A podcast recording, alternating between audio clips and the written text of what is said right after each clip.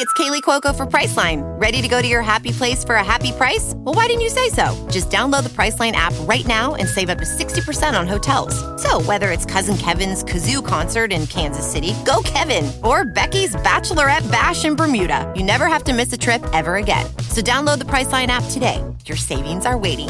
Go to your happy place for a happy price. Go to your happy price, Priceline. Survivor 46 is here, and so is On Fire, the only official Survivor podcast. And we have a twist this season. The winner of Survivor 45, Dee Valladares, will be joining us every week. We're going behind the scenes of the biggest moments, the how and the why things happen, and the strategy and analysis you can only get from someone like me, a Survivor winner. Listen to On Fire, the official Survivor podcast, wherever you get your podcast.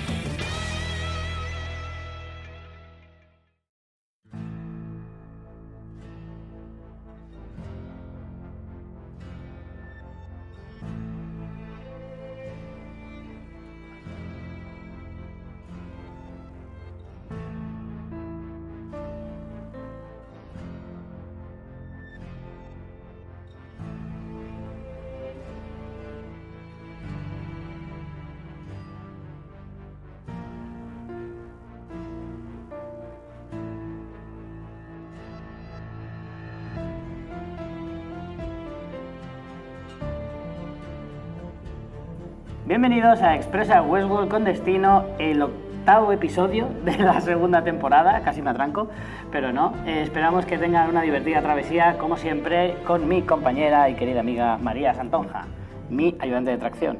No ayudante de redacción, como han puesto gente en los comentarios, es de tracción, que es como el copiloto de los trenes, ¿vale? Porque Exacto, exacto. no es que nosotros lo supiéramos, pero se lo preguntamos a una persona del sector. No es que estuviéramos muy puestos en trenes. Y no es machista, sino maquinista, lo que me toca a mí, que soy Richie Fintano, conductor de este programa barra tren que va hacia es que lo decían que desconocido. la maquinista tenía que ser yo, por eso. Pues no sé por Dice, qué. ¿por qué es el maquinista y ella ayudante de redacción? Y yo, bueno, pues no soy ayudante de Muy redacción. indignado equivocándose, ¿no? Pues sí, bueno, eso suele pasar. Pero gracias por comentarnos, siempre nos gusta. Bueno, ¿quieres ser tu maquinista esta vez? No. ¿Hoy? No, sí, no, No. O sea, a mí conducir no me gusta, Es que a mí- trenes menos. A ver, quedamos en que yo sea maquinista porque a mí la gorra de maquinista me queda mucho mejor. Básicamente es por eso. y no a mí por me, otra cosa. me gusta hacerlo de chu, chu, y ya está. Bueno, hoy eh, vamos a hablar del octavo episodio de la segunda temporada de Westworld y nada, yo creo que mm, deberíamos ir ya con ello porque, en fin, el tiempo apremia. Y bueno, episodio número 8 ya, estamos en la recta final de, la temporada. Mm, están pasando muchas cosas. Este a lo mejor es un capítulo un poco de transición, tal vez, al centrarse solo en un único personaje o en una única trama prácticamente. Eh, aunque nos descubre muchas cosas del pasado y del presente para que entendamos también un poquito el funcionamiento de, de las dinámicas de algunas de las tramas. Ahora iremos desarrollándolas, pero a mí me ha parecido un... Es un poco un spin-off de Westworld, Sí, de un ¿no? personaje... Eso lo han dicho en algún comentario, ¿no? Me parece. Claro, es, es un personaje que ya conocíamos, en el que se centra el episodio, que es Ake- Akecheta, que tiene un nombre precioso, por otro lado, que es el jefe indio de la Nación Fantasma, pero a través de él conocemos todo su pasado, Y pero se de- nos desvelan muchas y cosas. todo el de su gremio, en realidad. Exacto, Su de su gremio. gremio, no de su tribu ni de nada. su tribu y de no me refería más que nada por el grupo más, o sea, refiriéndome más a su grupo a su eh, sí vamos eh, la gente que va alrededor suyo y todo lo que es eh, todo lo relacionado con la nación fantasma y demás Bueno, antes empezamos con la ficha del episodio. El nombre del episodio es Kiksuya, que ¿sabes lo que significa? por supuesto pero te voy a dejar que lo digas tú Significa, que no sabe qué es Kiksuya Significa recuerda en el idioma que hablan estos... eh, en- fíjate que no me kiksuaya yo de eso ¿eh? ¡Qué malo, por favor! Significa eh, recuerda en el idioma que es el, el Lakota, que es el idioma de la Nación Fantasma. ¿Cómo se llama? Lakota. No, Lakota. no Dakota, con no L. Dakota. claro Lakota. Lakota, Entonces, vale. Kiksuya significa recuerda. Muy bien. Está muy bonito, ¿eh? Están muy políglotas en esta temporada con los nombres de los episodios. Hmm. Eh, se emitió el 11 de junio en la cadena HBO España. El episodio está dirigido por Uta, Uta Briesvitz. No sé de dónde será Uta Briesvitz. creo que es de un pueblecito de Soria. Y hoy grabamos muy pronto, así que bueno, la puntuación es alta, pero yo creo que se va a mantener en este episodio. Tenemos Hombre, que yo creo que bajará un poquito, pues un pelín. un poco, pero yo creo ¿eh? que se quedará alta, aunque suponemos que bajará. A día de hoy, en este momento que estamos grabando, está en un 9,6 en IMDb. Es, eh, a ver, el capítulo está muy bien, pero para un 9,6 igual es pasarse un poquito, me parece a mí. ¿A ti te ha gustado? Me ha gustado. aparte. Me ha gustado, pero no para darle un 9,6. O sea, me ha parecido lo que te estaba diciendo antes. Creo que es un capítulo de transición que nos ayuda a entender muchas de las cosas y de las tramas que hemos visto hasta ahora. eh, para comprender también un personaje muy misterioso en un grupo más misterioso todavía y muy místico y demás. Y Del cual no hemos sido capaces de teorizar en toda en la temporada. absoluto, claro, porque es que es dificilísimo, porque no Pero había digo, nada a que ver si se teorizar. confirma algo de la Nación Fantasma. Digo, no podemos confirmar ninguna teoría porque no nos hemos osado a hacer ninguna. Íbamos perdidísimos con esta Claro, gente. entonces eh, me parece un capítulo muy útil que no avanza en la trama absolutamente nada. Cosa que no me parece tampoco tan mal porque los dos últimos episodios hemos avanzado bastante, entonces tampoco hay tanta Sí, urgencia. ha sido- pero ha sido una, como una, un pa- una pausa, pero muy interesante. Sí, una pausa justo antes del desenlace De de la temporada. final. que Los dos últimos episodios son siempre los más potentes. eh, siempre, quiero decir, la temporada pasada. O sea, hasta ahora, Siempre, en toda la tradicionalmente, historia de Westworld ha sido así. tradicionalmente ha sido así, pero bueno, que yo siempre pienso que cuando son estos capítulos centrados en un único personaje, es muy difícil encajar eso dentro de la temporada. Porque muchas veces si eliges mal el momento, la temporada se te hace un poco más larga o te corta en un momento de mucha tensión dentro de la temporada en la que hay que descubrir muchas cosas, o a lo mejor el personaje que escoges además no es interesante. Pues creo que todas estas eh, salvedades las has sabido llevar bien eh, al escoger el personaje, el momento y lo que te quieren contar. Entonces a mí, en, en definitiva, el episodio me ha gustado y me parece bastante útil. Pero no para darle un 9,6. Vale, bien. Pues a mí, si a mí la nota numérica es pura anécdota, a mí no me gustan los, Los la- las análisis cuantitativos, hay que hacerlos Por eso cualitativos. suspendía matemáticas. También. No suspendía, ¿vale? Pero sacaba peor nota, porque las notas son una mierda. Claro. Bueno. Porque son con números. Exacto.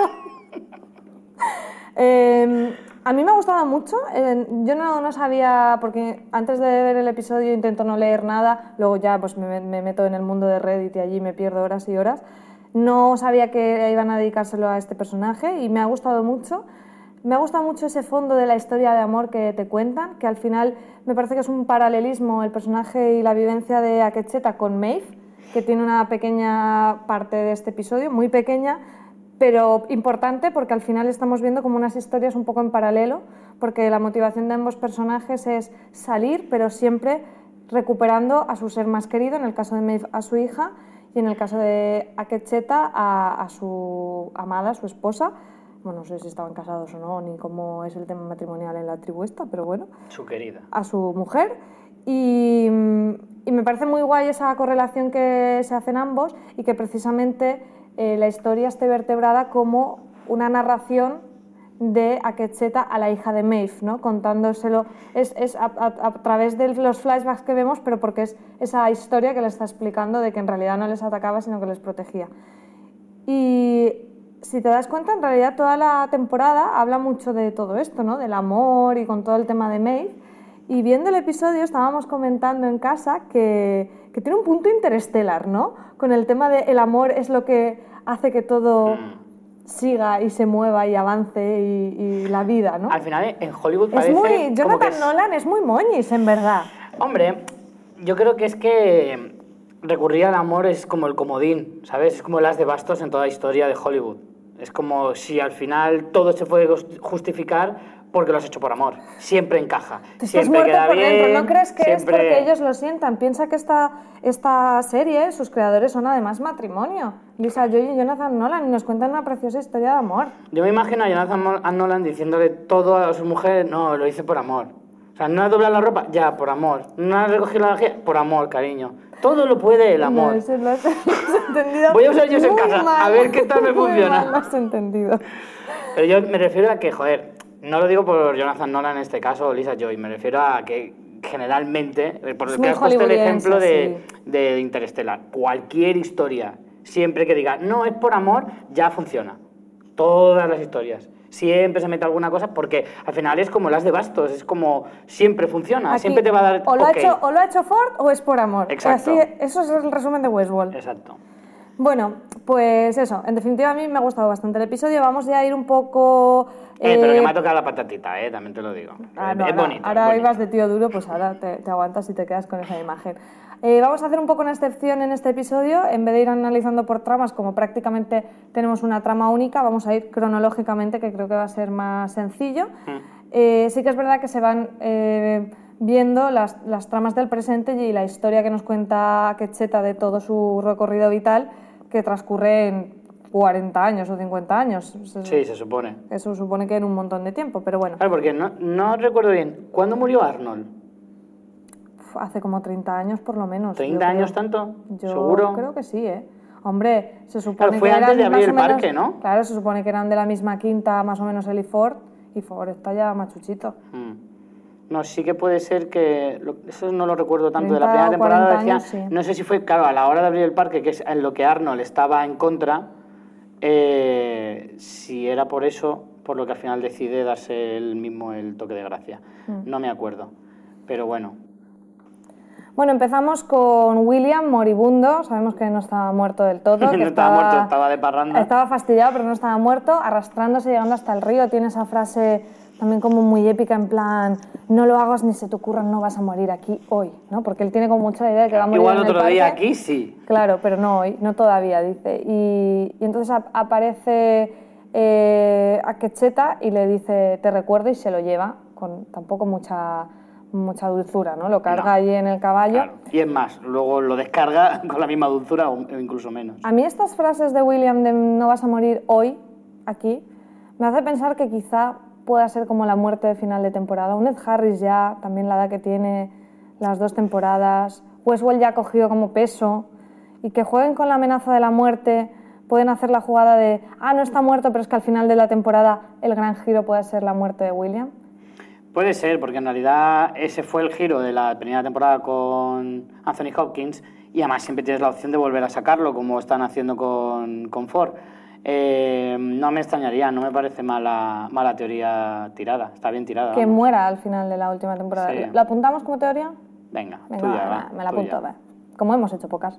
Sí. Luego tendremos que hacer un, un- un- en el último episodio un, un apartado especial de teorías una a una, porque madre mía. sí, sí, sí. Bueno, en el campamento, allí es donde vemos que efectivamente en el campamento de la Nación Fantasma también tienen a Maeve, que la habían secuestrado en el episodio, ¿fue en el anterior? Sí, Creo que sí, fue en sí, el anterior. Justo. Y bueno, vemos... Que ahí no solo los está que la habían herido de muerte. ¿La habían herido? No, no, digo a la, la hija de Ah, Maeve. no, a la la hija, hija de vale, Maeve vale. está en el campamento de la Nación sí, sí, Fantasma. sí, sí. Y bueno, vemos que hay un. El primero de los flashbacks es precisamente eh, la hija de Maeve con Maeve con una piedra con el símbolo del laberinto, enseñándoselo a su madre, a Maeve, diciendo que se lo ha dado el fantasma. Aquí ya te empiezan a decir un poco que la historia de, este episodio va a ser también esa relación entre ellos dos, que es bastante importante, del fantasma con la hija de Maeve. Y a mí me ha llamado la atención, que si lo piensas es muy lógico, como casi que la historia está más centrada en el pasado que en el presente, tenemos muchísimo peso del tema del laberinto, que era. Todo el gran leitmotiv de la primera temporada. Hmm. Y también podría serlo prácticamente de este episodio, porque al estar enfocado en el pasado, lo que pasa que aquí ya se va cruzando el laberinto con la puerta. O sea, tenemos un poco los, los dos temas, pero el laberinto tiene mucho peso y vemos chorro mil veces el, el símbolo del laberinto en este episodio. Sí, no, además eh, lo usan para también explicar de alguna manera la trayectoria o el recorrido que hace este propio personaje, como él también de alguna manera se, eh, se obsesiona con ese símbolo, De hecho, es el que, significa. potencia la marca del laberinto eh, Claro. a Quecheta. O sea, es, Es el un que, community manager, Es el que la distribuye y la hace mainstream, el Sí, sí, símbolo. sí, es verdad, es verdad. Eh, a mí durante todo el episodio estaba pensando en la niña y yo miraba su cara y la niña, yo pensaba, la niña debe estar diciendo, vaya turra, me está soltando este que lleva tres horas contándome su vida y yo diciendo que quiero ir a mear. Pero es verdad, tío, esa tía dice, y entonces vi a mi mujer y con esos ojos tan bonitos tal", y la otra, que sí, pesado. Pero claro, Tú siempre ves las cosas y haces la versión alternativa de cachondeo, ¿no? Claro. Pero, En joder, tu mente. no, es que yo, yo empatizo mucho con la gente a la que le dan la turra. Porque te la dan. Porque me la dan mucho. Entonces, claro, yo estaba pensando, la niña empieza con cara de, de asustada. Uh, qué interesante, Y luego. acaba con el capítulo y digo, ay, Dios mío, que me maten ya. Dice, No, la vida eterna no vale la pena. Sí, a veces esto. puede ser una condena incluso, ¿no? Claro, claro. Eh. Pero, pero bueno, aún así, la tía ahí aguanta ahí como una campeona. Aguanta el tirón. Sí, sí, sí. Pero, a ver, ya fuera de cachondeo, me gusta cuando, cuando le dice, si me tienes miedo, para luego, más adelante, descubrir que en realidad ya se conocían. Bueno, claro, porque un poco más adelante descubrimos que no solo Akecheta está despierto, sino también la hija de Maeve.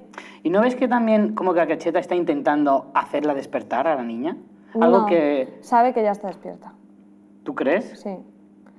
Porque bueno, sí, luego pero a lo mejor dentro de la mentalidad de una niña no, no acaba de comprender qué es exactamente, Claro, ¿no? de hecho también lo vemos con los propios indios, que hay muchos que más o menos han visto cosas y eso también se veía en la primera temporada. Mm. Eh, acuérdate que en la primera temporada salían esos dibujos como de hombres del espacio, que eran en realidad los técnicos, que algunos pues recordaban algunas cosas y como todo eso tenían que buscarle una explicación. Es como la propia historia de las religiones, ¿no? Sobre lo que no entiendo, busco a través de mitos una explicación. Entonces, a mí eso de la primera temporada me moló mucho y en este episodio también se aborda de cómo eso que les llega, que no llegan a comprender, pues tienen que inventarse un poco un, un- un mundo, una leyenda, una explicación. Y, y se retoma con la Nación Fantasma también cuando la señora esta dice lo de los de abajo y no sé qué, y mi tribu, y está, eso está muy guay. Claro, lo que tú dices, una niña pues lo puede estar viendo, pero no, no le da explicación. Dice, yo me acuerdo de cosas, cosas que me han pasado, chungas de la hostia, pero de ahí a llegar a, no, es que soy un robot, que estoy en un parque de atracciones y me he despertado, pues claro, Hay un cacho. hay que tener mucha inventiva para llegar a esa conclusión. Desde luego. Bueno, como seguimos cronológicamente, nos encontramos con una escena en la que Sizemore, que yo pensaba que había dejado vendida a ¿Ves? Maeve... Como Sizemore era bueno. Es verdad, es verdad. De hecho, yo casi salto una lagrimita en este episodio con Sizemore, ¿eh? Sí, sí, porque de hecho Sizemore mm, pega un giro completamente de personalidad al personaje porque él siempre había seguía pensando, por mucha relación cercana que tuviera o que le salvara el culo en más de una ocasión con Maeve y con el resto, seguía viéndolos como cosas, no como personas. Y en este capítulo demuestra que por una vez sí que ya empieza a tener un apego emocional con Maeve, ya no la considera una obra suya, sino que ya la considera otra cosa. Sí, la considero un ser. Es que, claro, él tenía, lo, lo has explicado muy bien, ¿no? Al, al ser ellos, en parte, creaciones de él, porque él les daba la narrativa, Mm. claro, sí tienes un vínculo, porque tienes un vínculo porque son historias que tú has creado, pero nunca como una cosa independiente, sino totalmente dependiente de ti. Entonces, es verdad que ahora él la ve como un ser independiente que tiene su propia personalidad en la que él no interviene, que ha sido ella moldeada por sus vivencias y por su personalidad ajena a lo que él escribió y claro, ya la ve como un, un otro, ¿no? O sea, A mí hay una cosa que no entiendo muy bien y son las intenciones de Sizemore. En el sentido de que se la llevas a la gente chunga y encima les dices que es un, es un eh, ejemplar único y que hay que salvarla porque puede dominar a todos. O sea, les estás dando todas las pistas posibles de lo que es esa, esa androide en, en- en concreto. Yo entiendo que efectivamente la quiere salvar, pero si le das tanta información al resto, es lógico que reaccionen como reaccionan. Es decir, hostia, pues entonces no la quiero salvar, simplemente quiero saber por qué ella es especial para ver si hay más como ella y así sé cómo combatirles. claro, pero es que a lo mejor si no les dice eso, la liquidan y punto, ¿sabes? Tiene que darles un motivo por el que valga la pena salvarla. Y como más adelante dicen, es, es la única que tiene como permisos de administrador Sí. del sistema. Entonces, Muy Windows eso, ¿eh? Cuando dice lo del administrador, yo digo, madre mía, de aquí a nada sale el clip y dice, ¿puedo ayudarte en algo? Entonces, claro, eh, lo que pasa es que a mí lo que me parece, y si quieres, aunque saltemos un poco, vamos a con la escena esa que tú dices, es que le sale un poco el tiro por la culata en el sentido de que lo hace para salvarla, para que ellos tengan un motivo para salvarla, pero luego el cirujano este lo que le dice es, solo nos hace falta su, su código. Entonces, como mierda, mm, no había pensado eso, Claro. ¿sabes? O sea, que, que sí lo hace por eso, pero luego la está poniendo en peligro porque realmente a, a ella en sí como conjunto no la necesita. Yo creo que en los próximos episodios vamos a ver cómo Sizemore le va a salvar. Va a salvar a Maeve, va a hacer como ese clic de decir, vale, no, lo que estamos haciendo es inhumano y además esta ahora ha pasado a ser mi amiga o a tener un vínculo emocional con ella y es como necesito salvarla para yo sentirme bien y no ser culpable de su muerte. Yo creo que en los próximos episodios vamos a ver cómo Sizemore la va a salvar seguro. va, a hacer- va a ayudarla a escapar, básicamente. De hecho, si quieres, por comentar ya toda la escena siguiente con Sizemore, que ella está allí pues muy, muy jodida, y él le coge de la mano, la, la escena que te digo que a mí me soltó la lagrimita, que no es esta inicial, sino la que pasa un poco más adelante, y le dice, nunca quise que nada de esto pasara, no mereces nada de eso, te mereces a tu hija. Y yo, ay, ay, ay, qué bonito, ¿eh? Qué barbaridad, qué barbaridad, qué precioso todo. Ya voy a decir que no he puesto a Sizemore como personaje de la semana, Yo estaba tanteando también, ¿eh? porque por, por un fanservice de la vida, que ya Claro. os podéis oler por dónde van los tiros, pero si no, hubiera sido Sizemore, porque es que me parece muy bonito. Eh, bueno, en realidad de Maeve eh, poco más se puede tratar, salvo lo último. De Sí. la última escena prácticamente sí, también. al final nos hemos saltado totalmente lo de ir Sí, cronológicamente, pero, vamos con yo- ello si quieres. No, yo lo dejaría por Ah, final, vale. porque tiene más que ver con la... O sea, Con tiene el mucho cierre. que ver con el cierre de la historia de, de Akecheta. Vale. Ake- sí, Akecheta, lo he dicho bien. Y, y casi que prefiero que lo, que lo comentemos luego. Vale. Volvamos otra vez al, al mundo, a la Nación Fantasma y... eh, Sí, en las escenas siguientes lo que te digo yo de que sí que la niña está despierta porque lo dicen. Mm. Él le dice eh, que recuerdas todas las vidas que has vivido, ¿verdad? Mm, estás despierta, además me parece que utiliza incluso el término despierta, que ya lo, no lo pusimos como teoría, pero me acuerdo que lo comentamos aquí porque cuando ella estaba haciendo esas historias con los muñecos, cuando llega Maeve, lo que está contando se parece demasiado a, a cosas que ella ha vivido. Entonces, bueno, a veces los niños, incluso con, es muy típico, ¿no? Con traumas, los psicólogos que intentan que los niños expresen lo que les ha pasado a través del juego porque no son capaces de explicar su vivencia tal cual. Entonces es como muy, un poco cliché incluso del tema de, de los niños expresando traumas a través de muñecos. Yo decía, tío, es que no puede ser casualidad que lo que cuenta sea unos malos vinieron y nos llevaron y no sé qué. Claro, claro, claro no Entonces fue eso ya te daba un poco la pista de, de que si eso en el bucle en el que está todavía no ha pasado es porque se acuerda de todas las historias pasadas, que, es eso, no lo comprende, pero acordarse si se acuerda. Mira, ahora si te parece vamos a hacer como una especie de, de seguimiento al recorrido que hace Akecheta desde que, eh, digamos, entre comillas, despierta o empieza a despertar.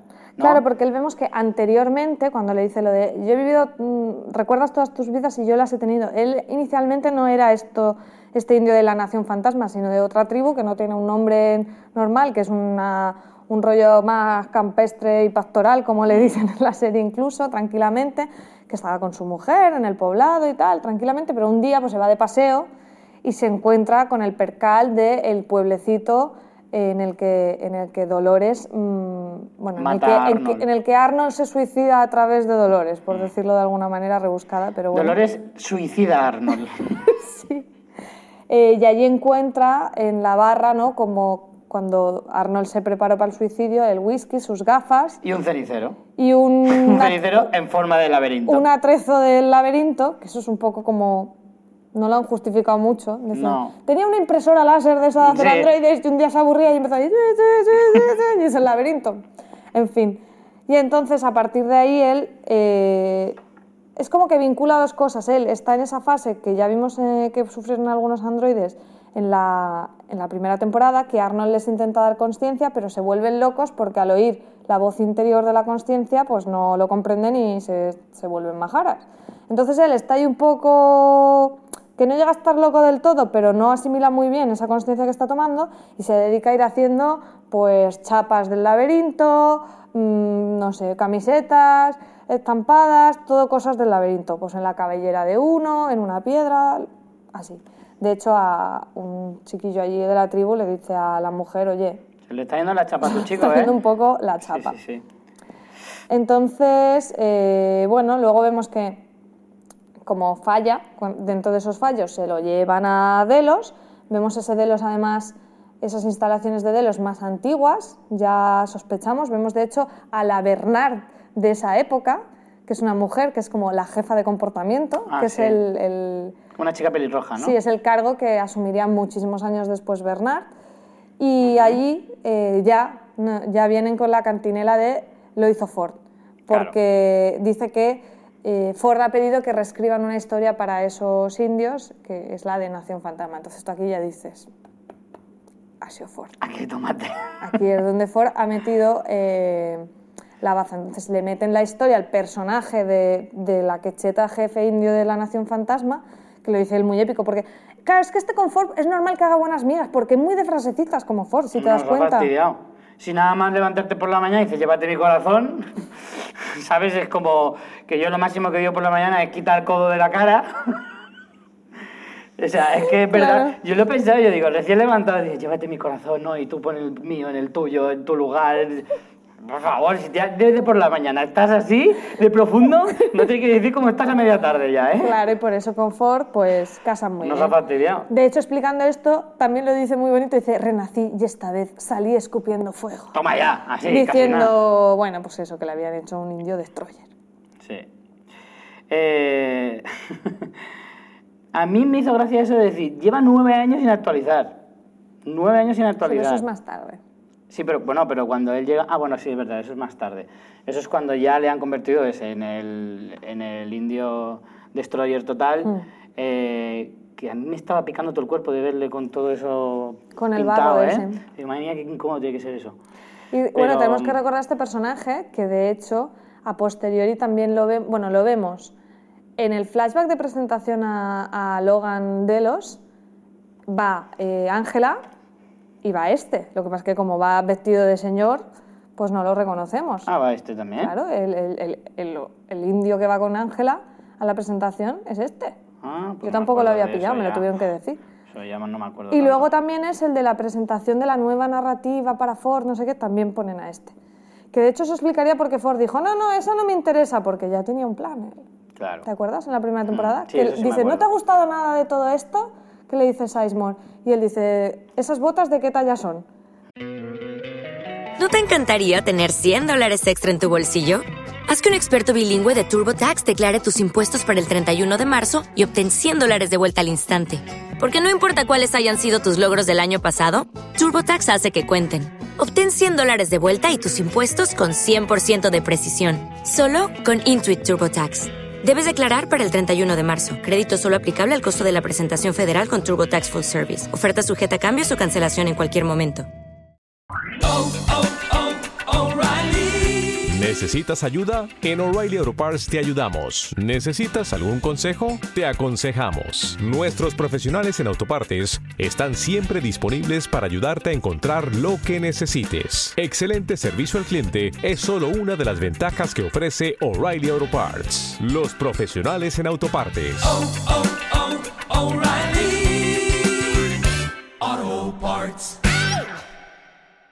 ¿Te acuerdas? Y que se las pone.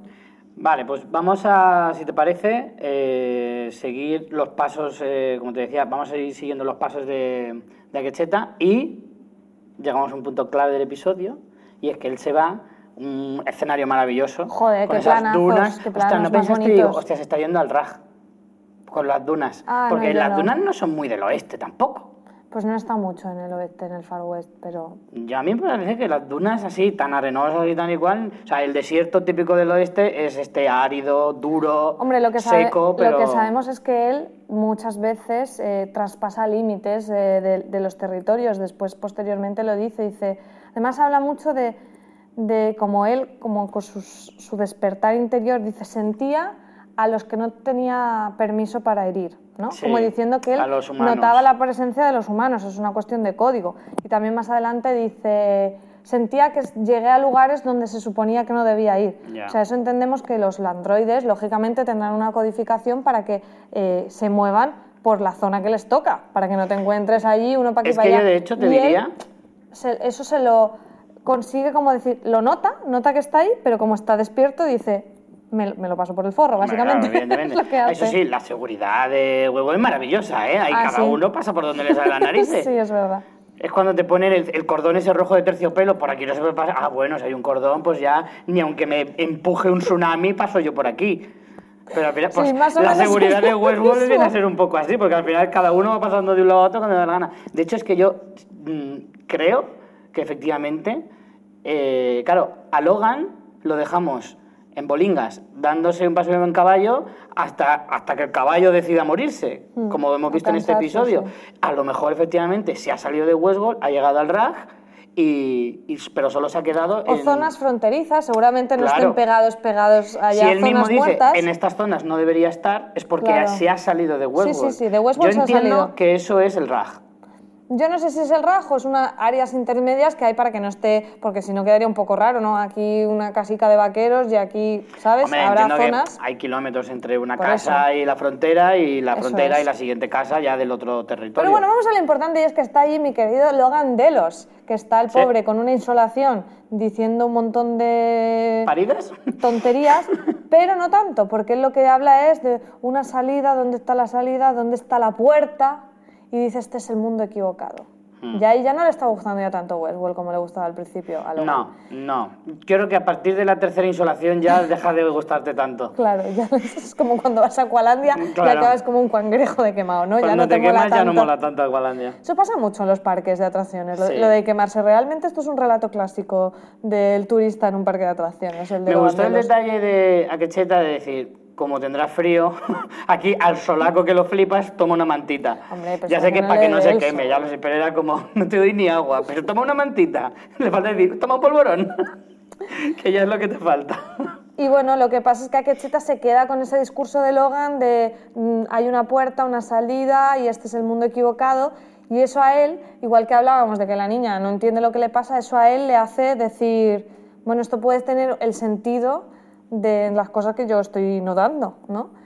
Eh, entonces vuelve al pueblo, bueno, él, él vuelve al- a su pueblo original un día por, no sé si por casualidad, una de esas misiones, y al ver a su mujer, a la que era su mujer en, la- en su historia antigua, la reconoce y ya como que chu, chu, chu, empieza a cuadrarle toda la información, ¿no? Claro, es como ya el- la clave definitiva para darse cuenta de que efectivamente está despierto del todo. Es como, a mí esa chica me suena de algo y es porque la he, la he tenido como, como el amor de mi vida en otra vida. Claro. Entonces, yo creo que es justo ahí donde ya hace clic del, todo. todo, Lo de antes era solo sospechar, de decir, Claro. oye, aquí algo está pasando raro, ¿vale? Pero justo cuando llega ahí, es. a ese punto es cuando ya dice, vale, ya sé dónde estoy, ya sé lo que quiero y ya sé lo que tengo que hacer y a dónde ir. Y lo que hace es intentar buscar a Logan, que lo había dejado ahí con la mantita, pero claro, ya no está.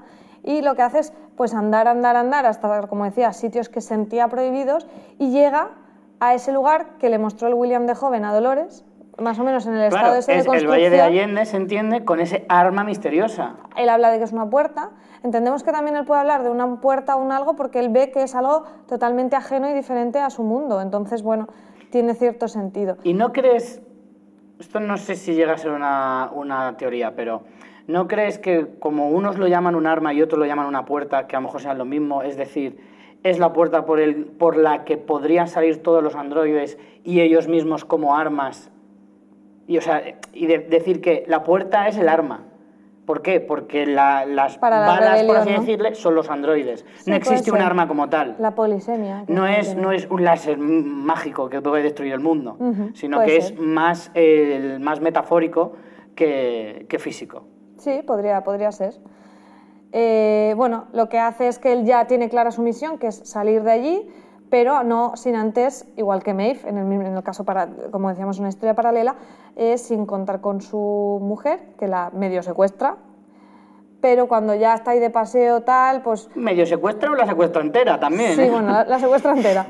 Pero ya en mitad del paseo y tal le dice esa frase tan bonita del llévate mi corazón cuando te vayas y eso También le hace clic le a hace ella. clic a ella y el amor todo lo puede. Claro, por supuesto. Interestelar es lo mejor que hay. Y bueno, y ahí tienen pues una cena romántica con la hoguerita, todo muy bonito, que ellos ya tienen claro que esa misión quieren hacer juntos. Luego, frases también, porque ella tampoco se queda corta en frases. Koana, que se llama ella, dice, siento que te he amado en muchas vidas. Qué bonito. Por favor, Richie. gente dicen una cosa así Claro. y dice, toma mi coche. es que de verdad, qué bonito. Al final, Todo es amor hasta que llegan los majos de Delos un día con escafandras, ¿te fijaste? sí. A mí me dio... ¿Por qué están con escafandras? Hombre, ¿eh? porque no sé. Porque hay mucho polvo. Por el olor, a lo mejor, no sé. No sé, tampoco me llamó. o Siempre sea, está la teoría esa de que están en otro mundo o algo. Nah, yo no creo eso. No sé, a mí me rayó mucho lo de las escafandras, la verdad. Están en una isla, eso sí, pero no Ya. están en, un, en otro planeta. Esa, creo que además esa teoría ya se ha desbancado. Mm, nunca del todo, pero Bueno. bueno. Eh, bueno, el caso es que se la llevan a Koana y claro, él pues piensa, pues volverán a llevarla al poblado, pero cuando van, o sorpresa, pues la han reemplazado, la han reemplazado por otra. Entonces, pues es muy duro para Quecheta y dice, pues voy a seguir por aquí buscando y matando a gente, pues ya que soy de la Nación Fantasma, hasta que un día, pues cuando tiene tiene esa, esa... Bueno, hay una, no, hay una cosita antes que es cuando en, un- en esos puntos no, casi muere un día, Sí. pero es cuando se encuentra la hija de Maeve que le ayuda. Sí. Que entonces ahí es cuando se crea como ese vínculo un poco un poquito forzado, pero no pasa nada. Hombre, un poquito forzado sí, pero en el fondo está bastante bien en el sentido de que justifica también el hecho de qué narices hacía la Nación Fantasma en la casa de la hija y de Maeve cuando aparece. Sí, no, está bien. Que recuerdo que en el capítulo antes decíamos, esta gente aparece así porque sí, no sabemos ni por qué. Claro. Ahora ya sabemos un poco por qué. De hecho hay un plano que es del flashback de cuando los atacan y tal y muere Maeve y, eh, con la hija en brazos y cae como en el como en el trigal ese que tienen ahí en la puerta, que estaba el símbolo del laberinto. Yo creo Sí. que eso lo llegamos a ver en la primera temporada Sí. y era como me explota la cabeza porque ¿qué hace el símbolo ese ahí? Sí. Y era este hombre que se comunicaba un poco mal. También te digo que un poquito de conversación no hubiera venido mal. Este es el que por WhatsApp solo se comunica con... Con emoticonos. Con emoticonos. Me pone alguna palabreja de vez en cuando. Que no cuesta, que es gratis. claro.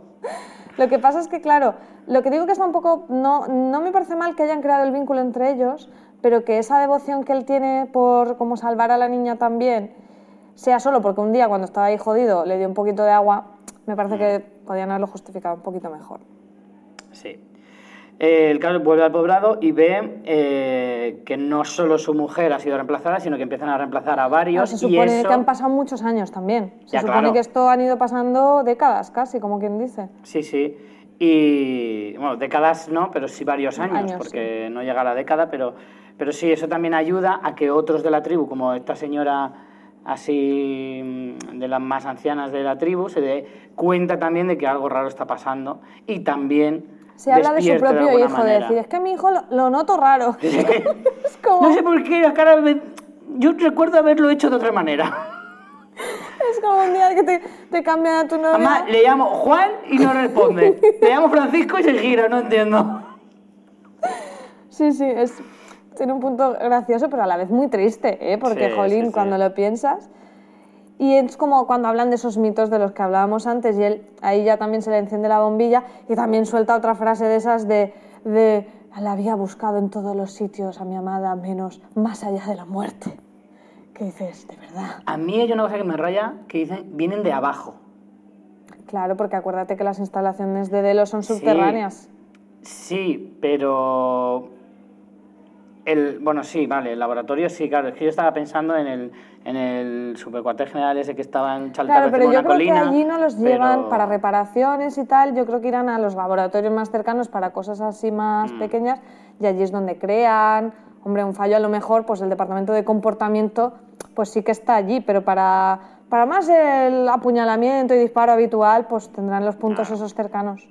Aparte que ellos los han visto también seguramente cuando van a recogerlos, que los ponen en modo avión, porque ellos llegan en, en los, los mini jeeps estos sin puertas. Mm. Entonces, tienen que verlos, en o sea, les tiene que quedar alguna... Bueno, lo que hemos hablado, que se les queda. Sí. Y esta es la parte que tú comentabas que te molaba, que dicen que es la versión Alpha 2 y que no se había actualizado en una década. Eso me pareció curioso, pero también te desvela mucho sobre el funcionamiento de ellos, ¿no? Los que despiertan... Claro, es que yo luego pensé que me acordaba de que en la primera temporada, en los primeros episodios, hablaban de una partida de androides que con una nueva actualización había habido errores y eran precisamente estos que habían reaccionado, que eran como 100 o 200, una cosa sí, así. era lo de habían las- reaccionado. Lo de los... mm, no recuerdo cómo se llamaba, pero le llamaban como los... Bueno, lo que al final despertaba la memoria. Era Sí. esa actualización, eso es la- lo de la primera temporada, esa actualización que era para que fueran perfeccionando su- sus narrativas, su comportamiento, Sí. tenían como algo de recuerdo para poder ir, claro, lo que hemos hablado muchas veces, sin recuerdo no hay aprendizaje. Y a partir de ahí es cuando Dolores despierta, de hecho. Claro, no sabemos si aquí fue cuando los actualizaron o qué. Yo entiendo que a este en realidad o despierta porque sí o cuando lo cambian a Nación Fantasma, que es lo que pide Ford, la casualidad. Es cuando le mete ahí la mano. Nueve años atrás, se supone. Claro, cuando, cuando él pasa de tribu pastoral a jefe Asesino indio asesino de la nación fantasma, eso, ese cambio de narrativa de ese, de, para ese, lo pide Ford.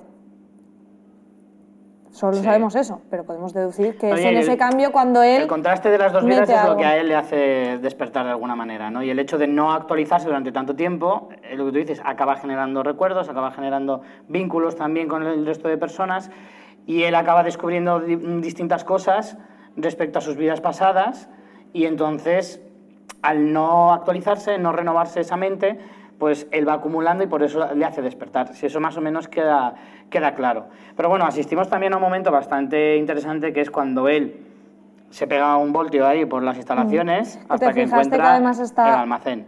Pero te fijaste que, es- bueno, ya se nota que es un de los más antiguos, lo- los trajes que llevan, la ropa, la camilla, está un poco diferente, pero cuando hay una vez que va por ahí por los pasillos y se ve el logo antiguo de Westworld, ¿te acuerdas? Sí, sí, sí, sí, sí.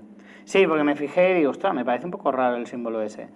Pero sí, efectivamente, es porque esto pasó también hace unos cuantos años. Claro. En ese sentido.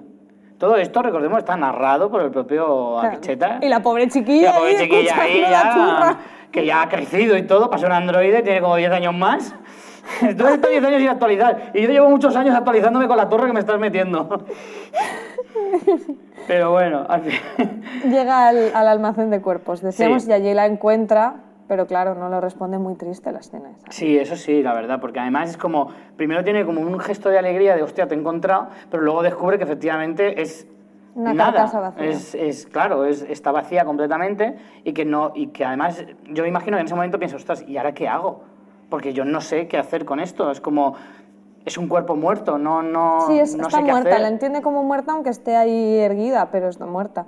Claro. A mí lo que me gustó mucho es que, que contrapone mucho a Quecheta también a, a- a- a Dolores en este punto, porque él cuando ve a todos los demás, no solo a su mujer, sino a todos los demás que hay en ese almacén, se da cuenta de que lo que él ha vivido lo ha vivido muchos otros androides con la pérdida de esas personas, siendo conscientes o no siendo porque no se acuerdan, pero aún así que es muy duro y él dice eso de todos estábamos unidos, en plan que había como dos bandos, los vivos y los condenados. Mm. Y me parece muy bonito porque es en ese momento cuando él cambia su misión, como le dirá posteriormente a Ford, y lo que quiere es que todos despierten. ¿Qué es lo que hace Dolores? Pero Dolores en un modo clasista de, pues tú sí, pues tú no, pues tú me caes gordo, ¿sabes? Y él no, él lo que quiere es que despierten todos y, y la, li- como la liberación de los androides. Entonces, como que mola mucho. ¿Ves? Es que este sí que le veo más como un revolucionario. Sin embargo, yo lo te decía en episodios anteriores, eh, Dolores no es una revolucionaria. Lo- Dolores yo creo que más le mueve incluso la venganza que, que la propia revolución o la liberación de los androides como raza y tal y cual. Que a lo mejor Maeve sí que va a tirar un poquito más por ese rollo y, y no por el de Dolores. Pero, o sea, como mucho más comprometido y, y demás, pero... Eh, a, a Quecheta sí que le veo más como un libertario, un liberador o alguien que sí que, un líder al que se podría seguir. Y lo que pasa es que, claro, también como él es muy particular dentro de su tribu y su forma de pensar y demás, Claro, pues igual es más difícil podría ser más explícito que ir ir dibujando laberintitos por ahí. Claro, no sé. claro. Bueno, podemos saltar un poco con esto a la noche en la que conoce a, a Ford, que eso ya se supone que es un poco más cercano en el tiempo, aunque Ford no está tan... enve- o sea, ya se ve a, a Anthony Hopkins, pero está ahí que le han hecho un lifting que está muy bien. Yo voy a ir a Westworld también a que me hagan un arreglo. Mm. Y está allí Ford cortando cabelleras y viendo que él tenía la gracia esta de hacer las cabelleras. Mm. eh, Que mira que es una buena tarde ahí, ¿eh? Pero es que es- Cabellera fuera. pintar, Está muy guay porque es como dentro. que cuando es el símbolo de que han visto la luz y entonces los matan porque saben que van a revivir y se hacen como una marca, como una especie de tatuaje de yo soy de este grupo, pero en un sitio en que los humanos no lo vayan a, a ver. Hmm. Por eso cuando en el primer episodio este personaje nuevo de, de Delos, que también no sé si es de comportamiento o cuál, este que tiene la nariz grande, encuentra una cabellera, ve el símbolo de- del laberinto Ah, y se sí. queda súper loco, en plan, ¿esto qué es? Pues ahora entendemos que eso es una cosa que hacían entre ellos como, como eso, como simbología de que estaban despiertos. Que es retorcido, pero mola. Pero el propio Lawrence lo tenía.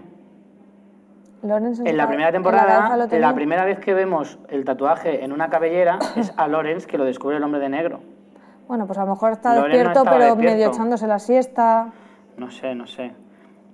Eh, claro, porque eso justifica entonces, esto que estás explicando es por el momento en el que él le corta la cabellera a un amigo suyo, o sea, a uno de su tribu, que además le dice, házmelo. Claro, hazme el tatu. Claro, yo es que eso no lo había entendido. Pues yo digo, es. ¿este por qué le corta la cabellera si son colegis? Sí, pero porque le dice, mm, como, pónmelo en un lugar que, no, que ellos Que no, lo vea. vayan a ver. Claro, claro, claro. Y ese es el rollo.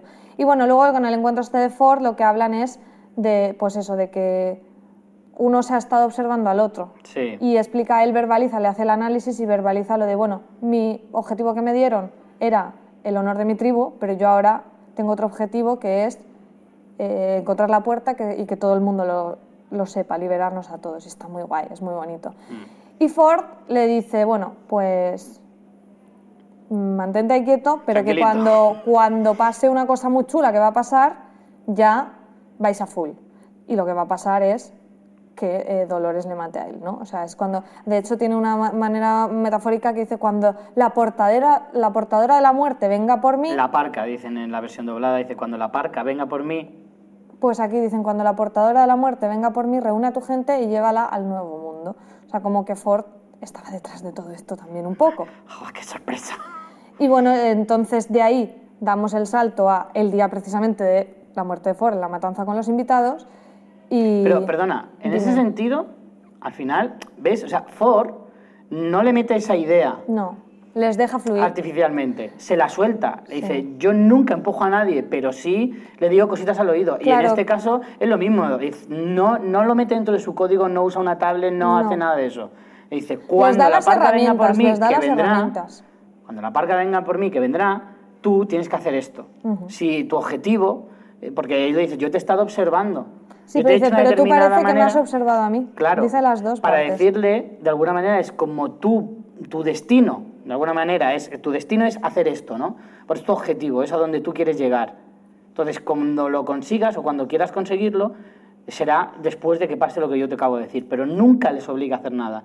Simplemente les guía, que es lo que yo te he dicho siempre de no creo que manipule o que hable o haga o actúe eh, a través de Dolores o de cualquier otro androide, no lo hace, pero sí les guía hacia un objetivo, para que sean ellos quien tome la decisión, aunque la idea salga de Ford. Bueno, y ya para terminar, eh, de vuelta en el campamento aparece Grace para salvar a su padre, Sí. pero les dice que lo que quiere es hacerle sufrir y que les va a hacer sufrir más Mucho que a más. ellos. Entonces le dejan que se lo lleve. Mm. Ah, bueno, si para eso, entonces, Entonces, sí, claro. tampoco le cuesta mucho convencerles. No. Y por último, último, lo que decías, lo que vemos es que Maeve está en la camilla y continúa con los poderes de administradora y que habla con Akecheta y que le está diciendo tú tranquila, que aquí está tu hija y no pasa nada. Que lo que sí que vemos, que yo creo que no lo sabíamos hasta ahora, es que la red de Maya, al menos Maeve, consigue hacerla funcionar a distancia. Hasta el momento lo que controlaba era gente que tenía a su alrededor, pero ahora está hablando con Akecheta que está en el parque y ya está en las instalaciones, que para mí es una novedad, es algo que descubrimos. Sí, pero de alguna manera se intuía, ¿no? El hecho de que ella se podía mover libremente por Sí, esa pero red, ha- que sido los como increciendo, ha sido Sí, increciendo. sí, sí. Pero bueno, que más o menos, claro, yo no quería adelantar este punto porque me parece súper importante, porque de alguna manera convierte a, a Maeve en la general de todo. Sí, en la más Es la que más guía a, todo el mundo, mucho más que Dolores. y va a ser la que va a tener más peso, creemos, en el desenlace. Hmm. Bueno, de teorías, como an- anticipaba hace un momento, pues como de este tema no hemos hecho nada y ha sido un poco un alto en el camino, no tenemos mucho que decir. Impossible. 31 hechas en total, 20, ve- eh, espérate que esto no 20 sé si... sin confirmar, 6 desmentidas, 5 confirmadas. Eso es, me Llevamos sale la cuenta perfecta. Personajes. La- el mío no sorprende a nadie, Logandelos no hace nada, solo tener una insolación y hablar y farfullar, pero es que soy tan fan de este personaje que solo por este, por este fanservice de que nos lo hayan puesto, yo lo he elegido. Y yo contra todo pronóstico, pues va a ser no- otro, no, no puede ser otro que el propio Akecheta, que es un personaje del que sabíamos muy poco y hemos descubierto muchas cosas de él. Y nos ha gustado lo que hemos Y nos visto. ha gustado, claro, claro. Es lo que te digo, creo que nos ha dado muchas pistas de otras tramas de forma indirecta, de otras tramas, y, y nos ha explicado también un poquito el funcionamiento de, de- de la sociedad en general, eh, al menos de algunas partes de ella, eh, solo explicándonos qué narices es la puñetera Nación Fantasma que llevábamos todo un año y medio y esta gente que lo único que hace es pintarse raro, ¿qué, qué narices ¿Qué le pasa? ¿Qué Y, a mí me ha gustado mucho cómo lo han resuelto. Sí, sí, sí. Para terminar, vamos con los comentarios. Miguel on the road nos dice: Estoy convencido de que la motivación secreta de la hija de Will es recuperar a su madre. Chan, chan. A lo mejor quiere hacer un androide de su madre. Puede ser, puede ser. Hashtag Valley Beyond, me encanta. Eh, Nacho dice, he visto el episodio 8 y la verdad explica muchas cosas, pero nunca hubiese pensado que diría, eh, que diría resto de Westworld, pero eh, me, ha me ha resultado aburrido. A Nacho le ha Jo. parecido aburrido el episodio, a pesar no- de que le ha resuelto muchas cosas. No tiene corazoncito. Hombre de negro dice, solo a dos genios como Nolan y Joyce se les ocurriría meter un capítulo de transición, casi spin-off, en el capítulo 8 de la temporada. Por un lado, me evoca el mito de la caverna de Platón, sobre todo cuando Akecheta se encuentra a Ford. El capítulo me ha recordado mucho al final de The Leftovers, casi podría llamarse el libro de Akecheta, y lo del laberinto, la hija de Maeve, vuelve a dar mil vueltas y una teoría, y unas teorías. Un saludo. Bueno, recordaros que podéis mandarnos vuestros comentarios mencionando la cuenta de Fuera de Series, que nos gusta mucho que nos contéis qué os parecen y nos hagáis teorías, siempre con el hashtag ExpresoWestwall. Y nada, y recordar también que bueno, estamos ahora en YouTube, en el canal de Fuera de Series, pero también nos podéis escuchar en podcast, tanto en iVoox como en iTunes, como en los podcasts habituales que estéis escuchando, en el feed también de Fuera de Series. Y bueno, vamos a terminar con una frase que tiene que ser moñis, como ha sido este episodio, que nos ha gustado mucho. ¿La hacemos a medias? Que así queda vale. más moñas todavía. Sí, venga. venga. ¿Cuál dices tú primero? Hombre, pues tú, Di-. ¿Cuál dices tú primero? Tú la de Quecheta y yo la de que no me acuerdo cuál es. Pues la primera, tú empiezas. Yo la primera, Venga. vale. Llévate mi corazón cuando te vayas. Toma el mío en su lugar. Dámelo. Qué bonito, Madre mía. que voy a llorar. Madre mía. Ha sido muy bonito y si no os ha gustado estáis muertos por dentro. Pues nada, chicos, muchas gracias por seguirnos. Nos vemos la semana que viene y ya nos queda muy poquito. El Oh, penúltimo será Casi la recta viene. final. Nos vas a ver que- a poco, sí, seguro. sí, totalmente. Pues nada, nos vemos entonces. Chao. Chao.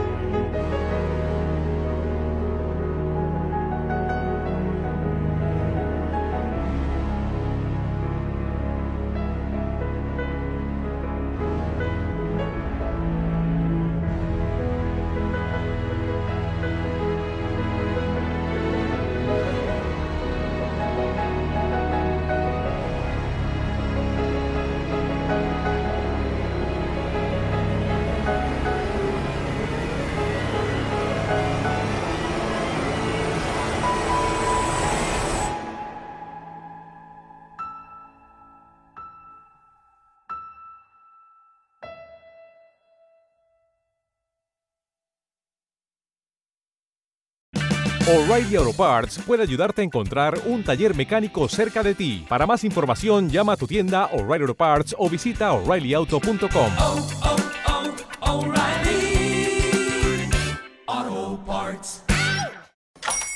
Hola, buenos días, mi pana. Buenos días, bienvenido a Sherwin Williams. ¡Ey! ¿Qué onda, compadre?